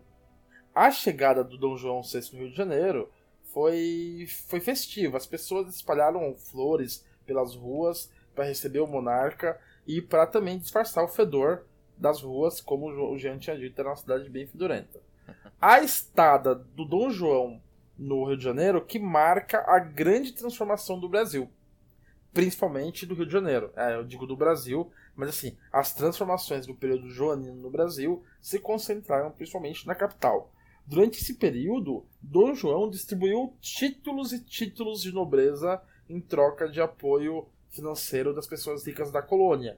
Então, como ele precisava de dinheiro, como ele precisava de apoio, ele começou a distribuir títulos. Tem uma frase que é, tá também no livro do Laurentino Gomes, que o pessoal do, do que ficou lá em Portugal reclamava, que é assim, em Portugal, para se fazer um marquês, precisava-se de 500 anos. No Brasil, precisava de 500 mil contos de réis. Então, tipo assim, é, na verdade, bastava você pagar que você ganhava um título de nobreza. E a gente já discutiu essa questão de nobreza aqui no podcast, falando que o status de nobreza é um status na qual você é, é melhor que a outra pessoa devido ao seu nascimento. Então, quando você compra isso, já não é tão bem visto, né, Geo? É, e, e, ainda mais por se estender vitaliciamente isso, né? Claro, vai, é, vai passar, é hereditário, passa seus filhos, netos e bisnetos, etc. Dom João vai se instalar no Palácio de São Cristóvão, que foi presente de um comerciante, um traficante de escravos. Então, para você ter ideia dessa relação que eles vão estabelecer com essa elite financeira da colônia desde o início. A maioria dos ricos do Brasil eram pessoas que eram comerciantes traficantes de escravos. Era a maioria das pessoas ricas da colônia. É, e aí, nesse momento, a população do Rio de Janeiro, né, ela, ela cresce cerca de 30%, Leandro. E assim, se a gente sabe que a base dessa cidade era a escravidão, então para crescer 30%, o número de escravos também tinha que aumentar muito, né? Triplica o número de escravos nessa época, né? Por, e, por, e por que que triplica? Pensa bem, né? Como tu falou, tu vai receber um hóspede, né? Tu vai receber um, receber um hóspede importante e aí, aquela cidade fedida, sem saneamento, com arquitetura pobre e tudo mais, com gente iletrada, né, sem ensino superior, essa cidade ela vai ter que mudar, velho. Ela vai ter que mudar, então começa uma série de. Começa uma revolução, de fato, no Rio de Janeiro, nesse sentido uhum, mais é urbano, é né? Cultural.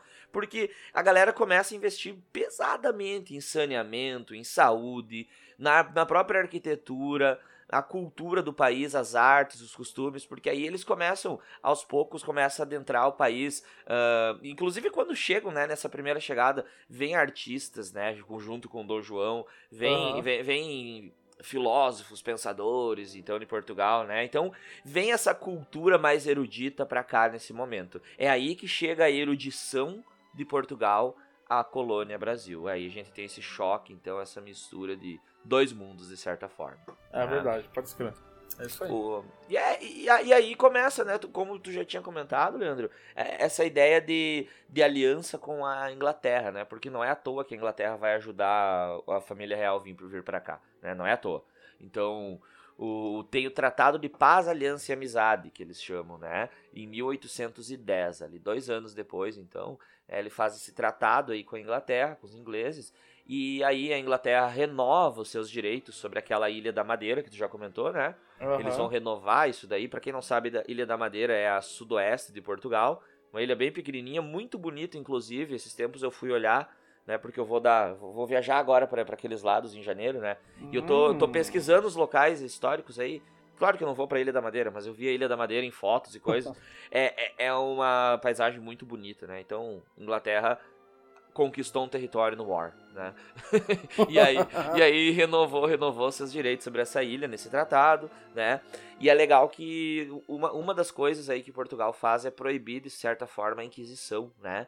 Eles proíbem a Inquisição conversaram com os ingleses e a partir de agora a Inquisição, que era poderosíssima nos estados católicos na, na Europa, né? Nos estados católicos, dos reinos católicos, aqui no Brasil, na colônia, ela vai ser proibida. Dá, cabe é. lembrar que. Pode falar, pode falar. Não, esses reinos, esses reinos católicos, só para lembrar que principalmente Portugal e Espanha, né? Que são os dois isso, isso. principais onde a Inquisição atuou mais forte. É, falou em reinos católicos, Portugal e Espanha, Península Ibérica, né? É, é lá em que a Inquisição realmente fez a, ma a maioria das barbaridades, né?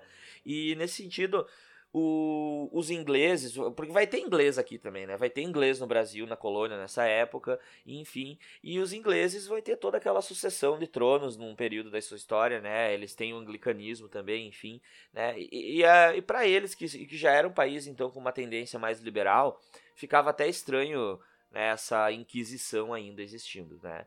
Então, proíbe-se a Inquisição e eles prometem, os portugueses prometem liberdade religiosa para os ingleses que tiverem no Brasil, tá?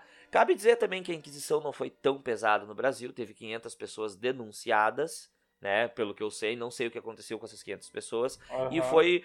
E desde a colonização do Brasil, a gente tem tipo umas cinco visitas da Inquisição. Não é como se tivesse um tribunal aqui na, na colônia, não. É, eles vinham então de Portugal para fazer uma, uma vistoria, né? Então, é, casos de, de, de, poligamia, casos de traição, coisas do tipo aí eram denunciados. E, sinceramente, aqui na colônia ninguém se importava muito, né? Então, ah, tinha um moralismo aí meio fake nesse sentido. Os, os ingleses também, nesse tratado, eles só poderiam ser julgados agora pelas leis inglesas, né? O que dava para os ingleses aí uma carta branca, de certa forma, para qualquer coisa, né? Então, se um inglês fosse pego em mar ou aqui no, na colônia é, cometendo um crime ou alguma coisa do tipo, uma contravenção, sei lá, ele não poderia ser julgado pela corte portuguesa, e sim só pela corte inglesa, por leis inglesas, né, nos tribunais ingleses. Tá? E aí, uh, o que é importante, eu acho que o mais importante desses tratados é a questão do tráfico negreiro. Uhum. porque a Inglaterra, como a gente já comentou, era um país muito industrializado. Para um país industrializado, com tendências liberais, crescendo no capitalismo industrial, escravidão não é um negócio. Não é um negócio. Não é um negócio. É ruim. Por quê? Basicamente porque escravo não compra. Tá? É. Porque é, tu vai pensar assim, ah, os ingleses eram bonzinhos, eles aboliram a escravidão. Não, eles estão não estão nem aí com isso. Mas eles, eles pensam assim, ó, cara, eu preciso escoar meus produtos, eu preciso ter mercado consumidor. Então, o meu principal parceiro, Portugal, que tem uma colônia gigantesca com um número infinito de escravos. Esses escravos, de fato, não estão consumindo. Não estão consumindo a nível industrial estão consumindo básico ali, usa roupa, usa, né? Alguma coisa ali, compra alguma coisinha, compra. Mas não a nível industrial. Então, que, que, qual é a grande pressão na Inglaterra, né, Leandro? Aqui, ó, nós somos parceiros? Somos. Somos aliados? Somos. Então, aos poucos aí, eu quero que você vá extinguindo o tráfico negreiro para mudar essa mão de obra que é escrava agora para uma mão de obra assalariada. Então, o comprometimento de Portugal, do Dom João VI, é em extinguir gradativamente esse escravo, essa mão de obra escrava, o tráfico negreiro. Então é gradativamente, vê bem, a gente vai ver isso que realmente foi muito gradativo. É de é, leve, é, é de leve, né? Porque. Vai demorar só 78 anos, né? Boa, é, boa, boa, boa matemática. Porque até a Inglaterra também tinha um pouco de paciência nesse sentido, porque tu imagina, né? Um, um, país que, como tu falou muito bem antes, se criou, né? Teve início pela, pelo escravo. Não tem como do nada para aquela época lá cortar a escravidão, é, né? É, como sim. que tu vai mudar todo um sistema econômico de uma hora para outra? Não tinha como. Então essa, esse era um compromisso que em 1810 é feito, extinguir o tráfico negreiro. É, essa é uma questão interessante de se falar, né, sobre essa pressão dos ingleses para extinguir a escravidão. Na verdade, é, é dentro de uma lógica de um capitalismo, né? Porque isso, isso. A, a Inglaterra já vivia ali um capitalismo industrial, como você colocou ali, o escravo não compra. Mas tem algum, algumas outras questões que eu gostaria de ressaltar. Por exemplo, assim, é, já dentro da Inglaterra as ideias liberais já eram bem é, propagadas há algum tempo. Então tinha também ali uma parcela dos ingleses que viam a escravidão como algo muito negativo, muito nocivo, né? Ah, Baseado sim. principalmente nas ideias do John Locke, ali daquela questão dos direitos que são inerentes né, a todo ser humano, é, aquela, aquela dos filósofos ingleses ali. Isso, do iluminismo, né, em si. Né? Tem aquela questão também que é o seguinte: o comércio de escravos era um comércio muito próspero. E isso entra, pessoal que está escutando a gente. Muitas vezes as pessoas perguntam: ah, mas por que, que então que escravizaram os negros, os negros, os africanos, e não escravizaram assim tantos indígenas? Então, assim, alguns mitos a gente tem que quebrar. Escravizaram sim os indígenas pra caramba. Hum, só que o comércio de indígenas não, não era tão lucrativo quanto o comércio de africanos. Porque o comércio de africanos gerava muita riqueza. Então, assim, a escravidão de africanos tinha dois benefícios: gerava trabalhadores é, grátis pro, pro açúcar, ou pro minério, ou pro café aqui na colônia, e gerava muita riqueza esse negócio de comprar e vender escravo, comprar na África, vender na América. Então, assim, um dos motivos pelo qual se instituiu a escravidão de africanos é simplesmente porque dava lucro. E se dava lucro, significa que tinha um capital financeiro muito grande investido nisso. E quando você deixa de escravizar, você libera esse capital para ser investido em outras coisas que para a Inglaterra era mais atraente, em máquinas que podia ser comprado delas, em outros produtos. E só uma última questão é o seguinte, que fazia com que a Inglaterra pressionasse não só o Brasil, mas todas as outras colônias a abolir a escravidão. Acontece que no ano de 1807, mesma data da partida da família real portuguesa para o Brasil, o parlamento inglês vai aprovar uma lei chamada Abolition Act, que vai proibir o tráfico de escravos na Inglaterra. E no ano de 1833, a Inglaterra viria a abolir a escravidão em todas as suas colônias. Então os ingleses não achavam justo países com mão de obra escrava, como o caso do Brasil, concorrer no mercado internacional com países de mão de obra livre e assalariada, como era o caso da Inglaterra e as suas colônias. Como a gente já falou, no Brasil essa pressão ali começa em 1810 e só vai terminar em 1888, quando o Brasil finalmente abole a escravidão. Isso aí, isso aí. E aí, outro tratado que o Dom João VI vai assinar com os ingleses é o Tratado de Comércio e Navegação. Esse é um tratado mais econômico e comercial que dá preferência aos ingleses no comércio com o Brasil.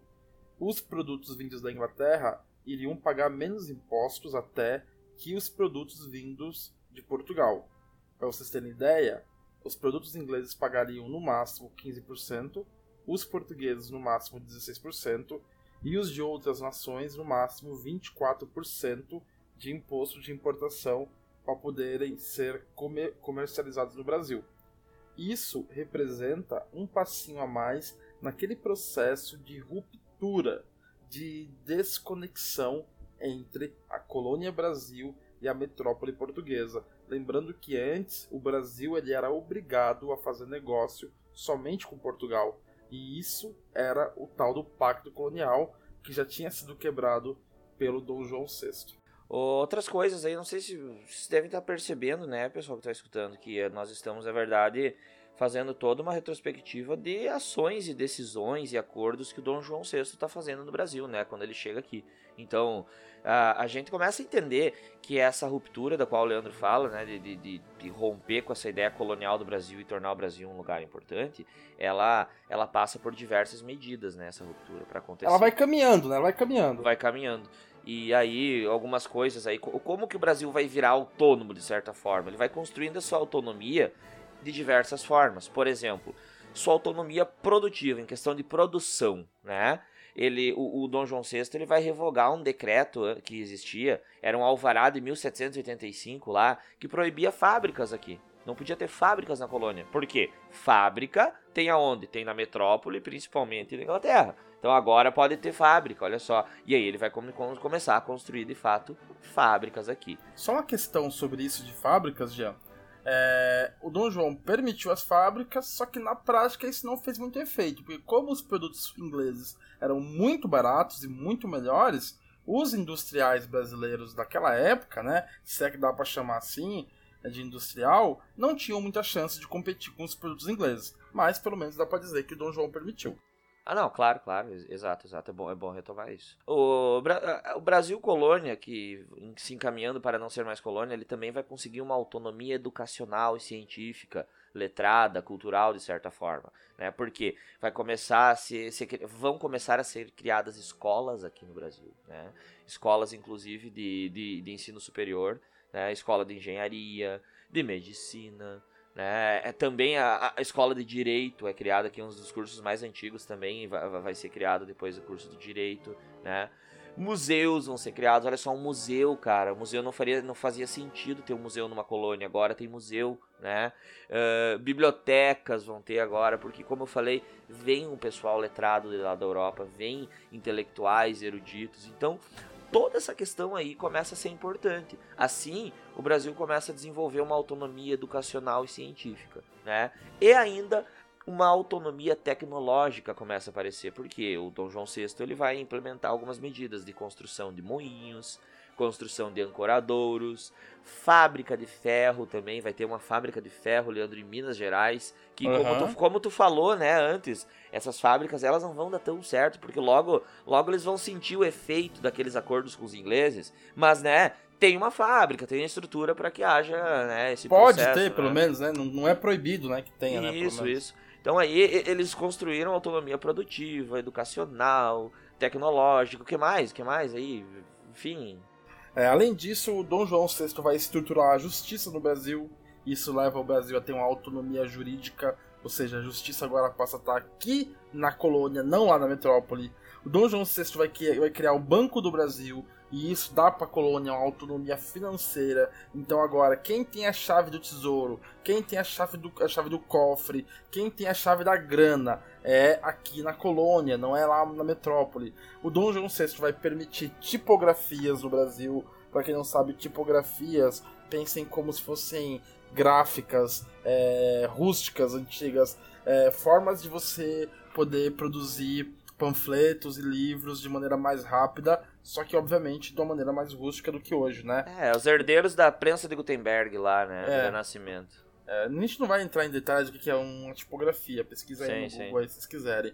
Mas querendo ou não, isso vai conceder à colônia um pouco, um pouco de autonomia literária e um pouco, bem pouco, de liberdade de expressão. Por que eu digo bem pouco? Porque embora as tipografias fossem foram permitidas pelo Dom João VI, é, ele também implementou a censura. Quer dizer, você pode falar, pode escrever, mas não é, coisas que eu não, não concorde. Em resumo, em resumo, pessoal, é, o que está acontecendo aqui é que a vinda da família real portuguesa para o Brasil é ocasionada pela pressão do Napoleão Bonaparte, vinda de uma maneira meio apressada, que a gente chama de fuga, vai aos poucos, através de todas essas autonomias, dando uma estrutura que o Brasil não tinha. Uma estrutura de nação ao Brasil. Então agora, uh, sabe aquela fazendona que o Jean tinha falado? Aquela fazendona começa a ganhar instituições.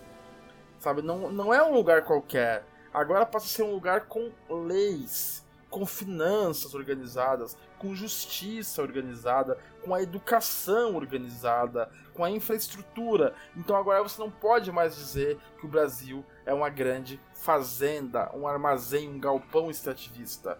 Aos poucos ele vai mudando. E, e vocês têm que entender que é isso que acelera é, esse processo de separação do Brasil e Portugal, que a gente chama de independência. É, daria para dizer que agora, de fato, temos um aparato estatal com tudo isso que tu falou, né? Com todas essas isso instituições. Aí. Na política externa desse período, né, cabe só ressaltar, é, o Dom João VI vai invadir a Guiana Francesa, porque é como uma resposta ao Napoleão Bonaparte, Napoleão invadiu Portugal, então o Dom João VI vai invadir a Guiana Francesa em 1809. E também vai ocupar a província Cisplatina, que hoje é o nosso glorioso Uruguai, é, e, uma, e também uma retaliação à Espanha, afinal de contas a Espanha tinha se aliado à França nesse, nessas guerras napoleônicas, então vai ocupar a Cisplatina em 1811. Essas guerras, tanto da Guiana quanto da província Cisplatina, vão ser muito impopulares e muito custosas, né? E isso vai causar alguns problemas para o Brasil, porque eh, o Brasil vai ter que aumentar impostos, etc. e tal. Isso nunca é legal. É, e outra, outra medida da política externa é que em 1815 o Dom João VI vai elevar o Brasil a uma condição de Reino Unido. Não é mais uma colônia, é Reino Unido. Se a gente falou antes em autonomia produtiva, autonomia educacional e científica, autonomia tecnológica, autonomia jurídica, autonomia financeira e autonomia literária, agora vocês podem pensar em um pouco de autonomia política. Percebem como isso vai descolando a colônia da metrópole? 1815 não é mais colônia, é Reino Unido. E só lembrando que em 1815 Napoleão já estava derrotado. Quem diria, né? Então, o jogo virou, o jogo virou. Reino Unido a Portugal e Algarves, né? Olha só, Reino Unido a Portugal e Algarves vai ser o Brasil, como tu bem falou. Cara, olha só que legal, aquele aquele Dom João VI, então, que muitas, como, como a gente vê na obra do Laurentino, né, que muita gente julgava ele né, de forma negativa, até às vezes, né, porque ele era, era um príncipe regente que chegou ali, né? A mãe dele, a louca, né, era rainha de fato, ele tinha esse peso nas costas de tomar algumas decisões.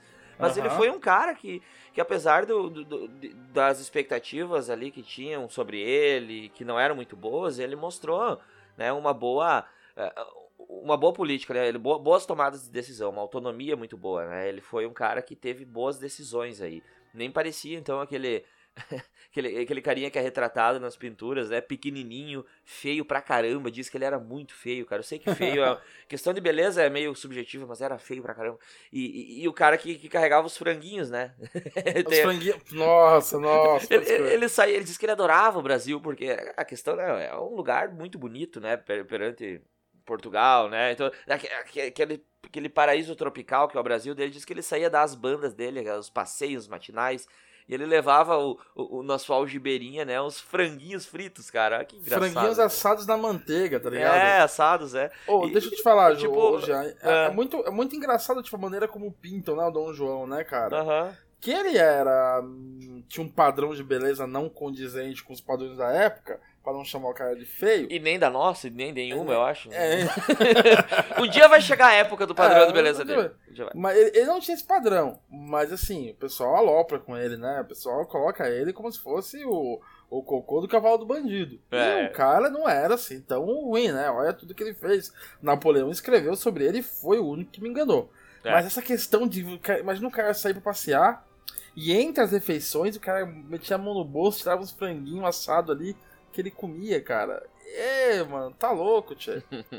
o que me faz pensar que eu adoro frango e de repente essa ideia não seja uma má ideia. Vou, Exato. Vou implementá-la. Isso aí. Tá, uh, legal lembrar também, vamos para uma parte um pouco mais objetiva agora, que nesse período, em 1817, tá, 17, vai ter gente que tá de cara, que tá meio, meio, meio, meio, meio chateado, meio descontente, aí, meio, meio magoado com a administração do Dom João VI, né? E quem que era? Era o pessoal de Pernambuco, tá? Era o pessoal de Pernambuco, então, dessa capitania ainda, que alguns se viam como uma capitania, né? Porque é, desde o, daquela divisão das capitanias hereditárias, supostamente São Vicente e Pernambuco foram as únicas que deram certo, entre aspas, né? Ou seja, que não faliram totalmente. E Pernambuco, de fato, prosperou. Né? Então, é, essa galera, eles têm uma autonomia, sabe, Leandro? Essa galera, eles têm um orgulho meio próprio deles e tudo mais. Então, as camadas médias daquela época ali, um pouco descontentes com algumas coisas da administração do Dom João VI, vão começar a se rebelar. Então a gente tem a chamada Revolução Pernambucana de 1817. Ela é tida como um movimento de liberação pelos seus ideais iluministas, né? Mas cabe uhum. lembrar que é, é, é, uma, é uma revolução, de certa forma, uma revolta, um levante, que é das camadas médias, tá? É uma, um, um levante, então, que está descontente com algumas questões, tipo a inflação geradas pelas compras da corte. Então, né, é, não, não é. Não, não vão imaginar que a corte vem para cá e faz tudo de bom e do melhor e não vai ter algum resultado negativo. Não, não tem como. Né? Açúcar e algodão no exterior diminuíram seu preço tá, no mercado. Os impostos começam a aumentar em alguns lugares, principalmente em Salvador tá? O desenvolvimento que ocorria, que a gente falou muito desse desenvolvimento até agora, era um desenvolvimento desigual, tá? Não era em toda parte que ocorria, não era para todos, tá?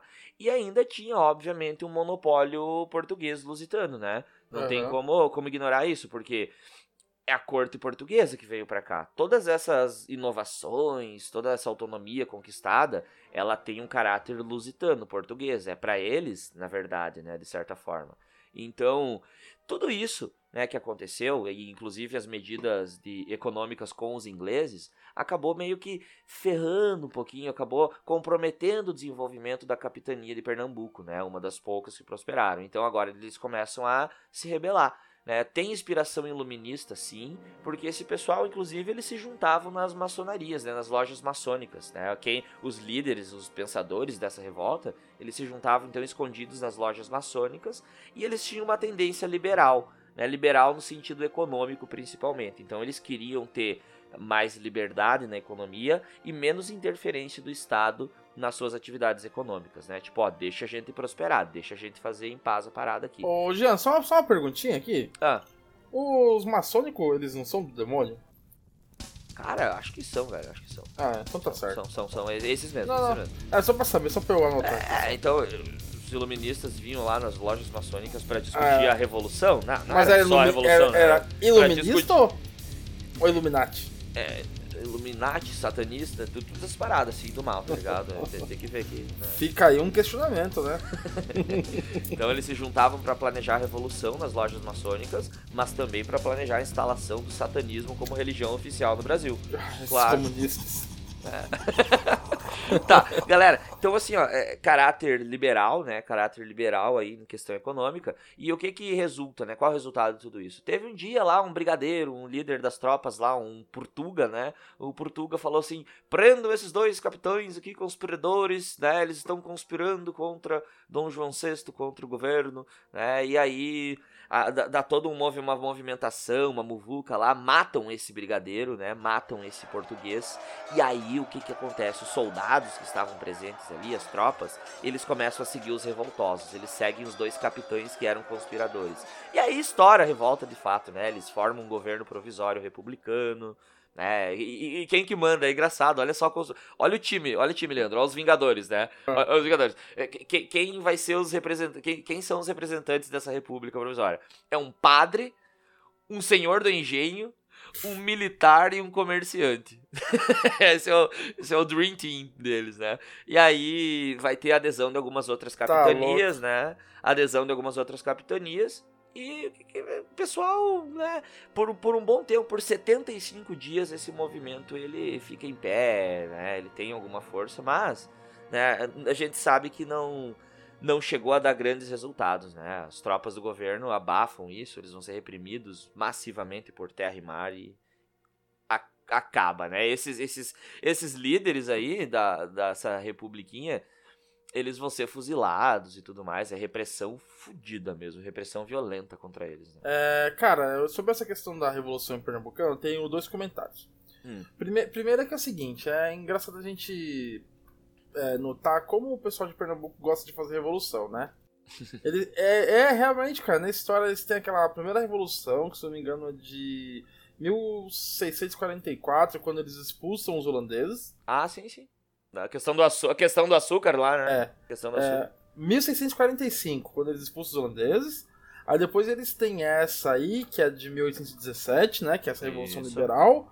E depois ainda vai ter a Revolução Praieira, Isso, é pra que é lá em- no, no governo do Dom, do Dom Pedro II, que também é em Pernambuco, cara. Você vê? É que como eu falei, como eu falei, Pernambuco, eles têm essa. é, é, como é que eu posso dizer? É, não é à toa, né, cara? É, é a cidade mais antiga, é a capitania que deu certo, sabe? Então tu, tu imagina que há um orgulho ali, sabe? Há um sentimento de unidade entre eles também, né? Então não é qualquer coisa que eles deixam quieto. É, e assim, também porque, é isso aí que você falou, né? Eles, eles eram, tipo, estavam no auge e decaíram, e eu acho que meio que nunca aceitaram isso, né? Isso, isso. E o meu segundo comentário que eu ia fazer sobre essa questão de revolução no Brasil é o seguinte. Bom, o Brasil é um país unido, é um país único, diferente de outros países aí, tipo a América Espanhola, que se fragmentaram. Isso tem um- vários motivos, vários motivos. Por- Porque os portugueses eram muito eficientes em reprimir as revoltas, porque é, o Brasil ele, ele facilitava você chegar rapida- rapidamente em várias colônias, então tipo assim, é, em várias províncias, então não tinha muitos obstáculos é, geográfico entre um e outra, mas também pela questão da escravidão, Jean. Não sei se tu já pensou nisso ou se deparou com isso. Porque Claro. assim, ó, todos esses movimentos, quando ele- eles se juntavam, lá que a gente falou, um padre, um senhor de engenho e um comerciante. Eles se juntavam, agregavam pessoas. E eles iam decidindo as coisas. Ah, vai ser republicano? Vai. É, vai querer independência? Vai. É, o governo vai ser presidencialista ou parlamentarista? Ah, sei lá, presidencialista. E a escravidão? Como é que vai ser? E aí era sempre Uhum. um ponto de divisão. Porque daí uns começavam a defender a escravidão Isso. e outros defender a abolição. Vai ter o carinha lá no meio do grupo que. Não, não, pera lá. Eu concordo contigo nisso, mas escravidão eu não quero que termine, porque é meu ponto forte, né? Eu me estruturo em cima disso. E aí o que vai acontecer é que muitas dessas revoluções que vão acontecer no Brasil, elas vão se enfraquecer quando chega nessa parte da escravidão. Real. De decidir sobre isso. E aí a revolução enfraquecida é a revolução fácil de ser reprimida. E falando de revolução, a gente tá chegando já aqui ao final do doutrinando, né? Da parte da doutrinação, falando sobre a Revolução Liberal do Porto. Como teve essa revolução em Pernambuco em 1817, vai ocorrer também uma outra revolução liberal, de caráter liberal, no Porto, que é lá em Portugal, em 1820. É, por que essa revolução a gente chama de liberal? É, se a gente lembrar que em 1815 Napoleão Bonaparte tinha perdido é, a, a- guerra já, o Congresso de Viena tinha se instalado, a Santa Aliança queria é, extirpar as ideias liberais do mundo, a gente vai ver que essa revolução de 1820, ou seja, cinco anos depois, lá em Portugal, na Europa, mostra que a Santa Aliança e o Congresso de Viena não vão ter sucesso nessa missão de extirpar as ideias liberais. Chupa, Ideias- chupa. Chupa, chupa seus absolutistas. Ideias liberais, nesse contexto, pessoal, é o quê? Constituição. É terminar absolutismo e instaurar aqui uma monarquia constitucional. É, essa é a principal reivindicação desse movimento que a gente chama de Revolução Liberal do Porto de 1820. Ele é resultado de um profundo descontentamento das elites portuguesas. Pensa, esse pessoal havia sido abandonado pelo Dom João VI lá em 1808. Ele, o, o- a corte havia fugido, deixado essas pessoas, tanto pobres, mas também ricos, à mercê dos invasores, à mercê da França, do Napoleão Bonaparte. Os portugueses vão ser bravos, vão se unir aos ingleses, vão lutar contra o Napoleão, vão vencer ah, o Napoleão em diversos casos ali, expulsando os franceses eh, de Portugal. Mas há um custo muito alto de vidas, de morte. Além disso, o Dom João VI aqui no Brasil vai cometer mais, no mínimo, duas medidas que vai afrontar essas elites portuguesas. A primeira é o tratado com a Inglaterra, que dá mais privilégio para os ingleses do que para os próprios portugueses no comércio com o Brasil. E o segundo é elevar o Brasil à categoria de Reino Unido. Nossa, aí Dom João VI sambou na cara das elites portuguesas. É. Então esse pessoal que já estava magoado, que já estava chateado, que já, tava, já se via prejudicado por esse abandono e por essas outras medidas, vai chegar em 1820, eles não vão aguentar mais. Já fazia cinco anos que o Napoleão tinha perdido, Dom João VI, se quisesse, já podia ter voltado há muito tempo, e ele não voltava. Vai explodir no Porto essa revolução que vai pedir uma constituição. As cortes, que são esses deputados portugueses, exigem o fim do absolutismo e exigem uma constituição para Portugal. Cabe lembrar que anteriormente quem, deve- quem ocupava o trono ainda né, em questão oficial era Maria a Louca, né, a Dona Maria. Mas nessa época da Revolução do Porto ela já tinha morrido. Então Dom João agora não tinha nem desculpa, sabe? Ele não tinha desculpa. Tipo, ele é o rei agora. E estamos com o nosso rei aonde? Na nossa colônia. Tornando ela, ela mais importante, mais, com mais prestígio do que o nosso próprio reino aqui. né? Então é uma afronta mesmo, né, cara? É uma afronta. Uma afronta muito grande. O- essa revolta, né, ela exige a volta do Dom João. E o, e o Dom João, de fato, ele, ele volta, né, Leandro? Volta Uhum. e. Ele volta, vai embora. Volta porque também. Ele, Contrariado, né? Porque ele gostava Contrariado. do Brasil. Gostava pra caramba, né? Eu acho que gostava. Acho que gostava.